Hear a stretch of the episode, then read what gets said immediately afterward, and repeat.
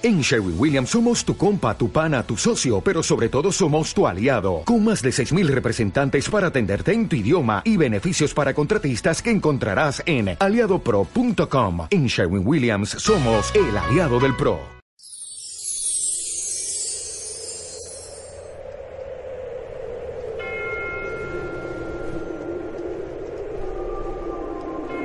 La generación de Jesucristo fue de esta manera. María, su madre, estaba desposada con José y antes de vivir juntos resultó que ella esperaba un hijo por obra del Espíritu Santo. José, su esposo, como era justo y no quería difamarla, decidió repudiarla en secreto. Pero apenas había tomado esta resolución, se le apareció en sueños un ángel del Señor que le dijo, José, hijo de David, no temas acoger a María, tu mujer, porque la criatura que hay en ella viene del Espíritu Santo. Dará a luz un hijo, y tú le pondrás por nombre Jesús, porque él salvará a su pueblo de los pecados. Todo esto sucedió para que se cumpliese lo que había dicho el Señor por medio del profeta. Mirad, la Virgen concebirá y dará a luz un hijo, y le pondrán por nombre Emmanuel, que significa Dios con nosotros. Cuando José se despertó, hizo lo que le había mandado el ángel del Señor y acogió a su mujer. Palabra del Señor. Gloria a ti, Señor Jesús. El concepto de miedo se repite eh, sobre todo en las primeras etapas de la vida de Jesús. Por ejemplo, cuando el ángel eh, el ángel San Gabriel se aparece a la Virgen el día de la encarnación, le dice, no temas, María, no temas.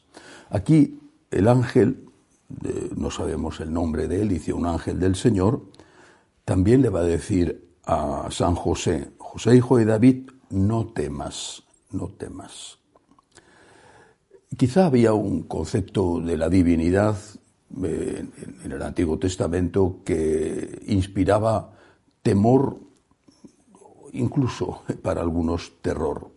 A mí me gusta más pensar en el respeto, que es algo que hemos perdido.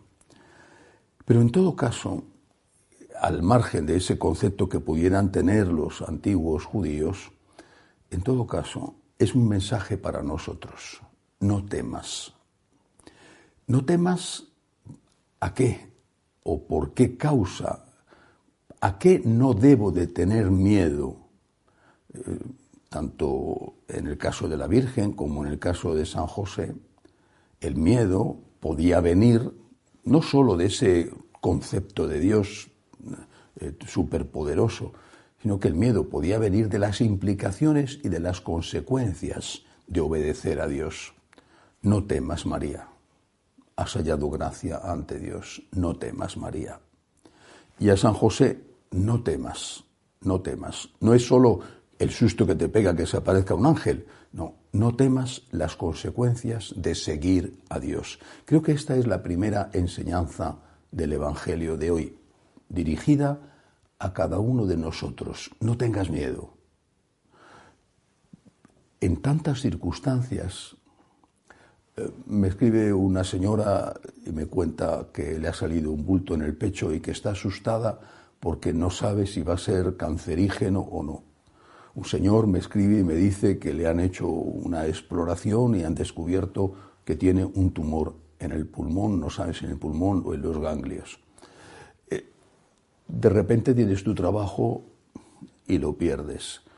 Tienes temor por si tu familia va a seguir funcionando o no, por lo que va a hacer un hijo, por tu patria, por la iglesia, el miedo, el miedo, decimos en España, el miedo es libre. Es decir, nos penetra, nos paraliza. Y estamos asustados a veces con motivos y otras veces exagerando, porque no es para tanto. Pero en cualquier caso el miedo es libre, nos paraliza y muchas veces ya simplemente nos derrota. No temas, te dice el Señor, no temas. No temas porque yo estoy contigo. ¿Es que porque tenga un cáncer me ha abandonado Dios? No, no. Pase lo que pase en mi vida, va a pasar para cada uno de nosotros, es decir, vamos a enfermar porque forma parte de la vida la enfermedad, vamos a morir, forma parte de la vida la muerte, pase lo que pase en la vida, Dios está con nosotros y su divina providencia no nos abandona nunca. Creo que este es el, debe de ser el punto de partida. Yo confío en Dios. Junto a esto está el no entender, pero precisamente por eso digo que confío, porque si entendiera no tendría ninguna necesidad de decir confío, lo veo todo claro, me parece perfecto, no hay confianza. La confianza, como la fe, se ejercita cuando no tienes las cosas claras o cuando no entiendes el por qué. En este caso, Dios permite ciertas cosas. No tengas miedo. Sé que es fácil decirlo y que es muy difícil practicarlo, pero mi deber es decirlo. Y también me lo digo a mí mismo. Claro que estoy asustado. En muchos momentos muy asustado cómo están las cosas en la iglesia. ¿Qué va a ser de nosotros? ¿Qué va a ser de nosotros los que intentamos seguir siendo fieles a las enseñanzas de Jesucristo? ¿Qué va a ser de nosotros? Hoy es un rumor, hoy es otra cosa, un nombramiento, te llenas de, de miedo y de incluso de terror. Y sin embargo, Señor, yo confío en ti.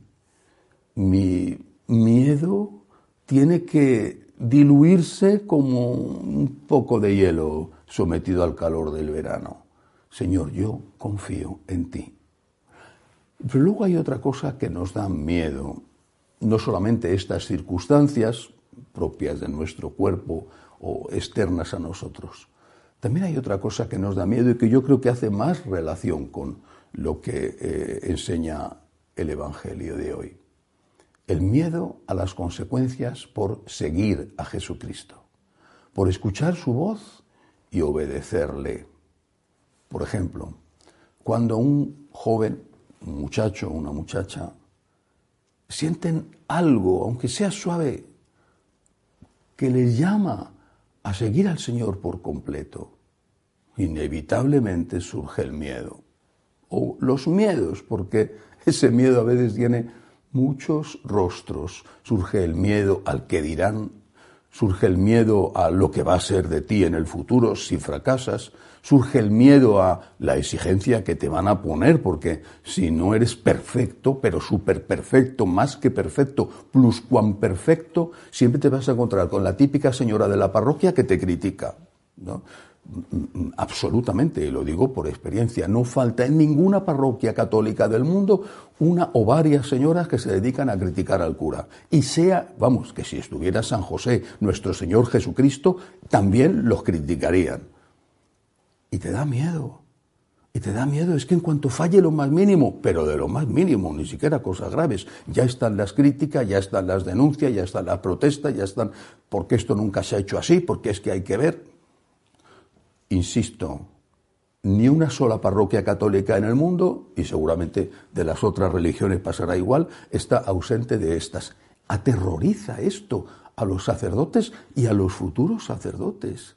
Eh, tienes que ser perfecto, tienes que predicar maravillosamente, tienes que ser siempre simpático. No se te ocurra un día ponerte nervioso, por favor, que tú no tienes derecho a nada.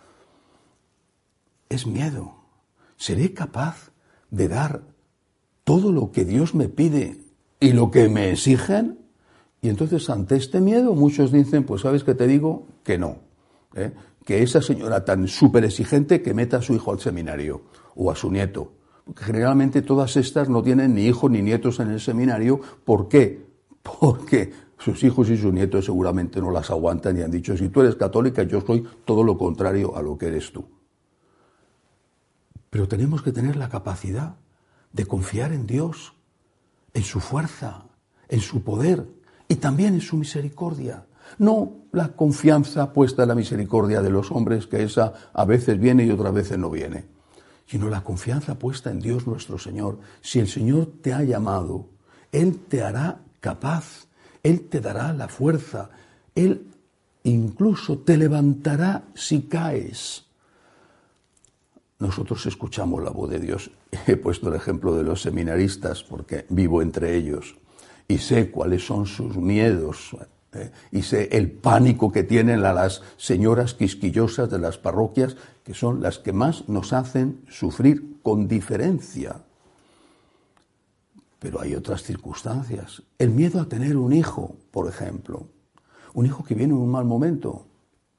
El miedo a aceptar que tu papá, tu mamá, se han hecho mayores y cargan en tus espaldas un peso exigente.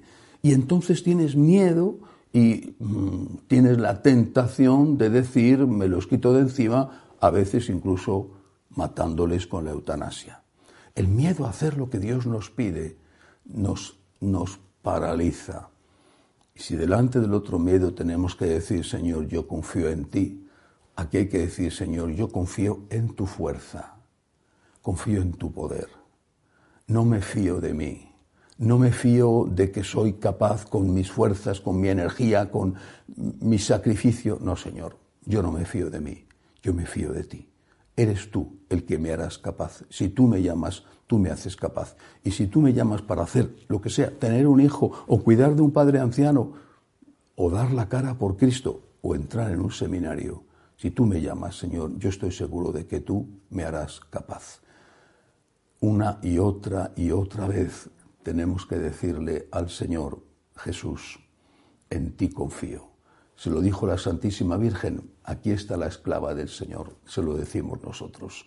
Llévate, como hizo San José, a María a tu casa. Así termina el Evangelio de hoy. Llévate a María a tu casa y que ella te enseñe a decirle a Dios, en ti confío. Que así sea.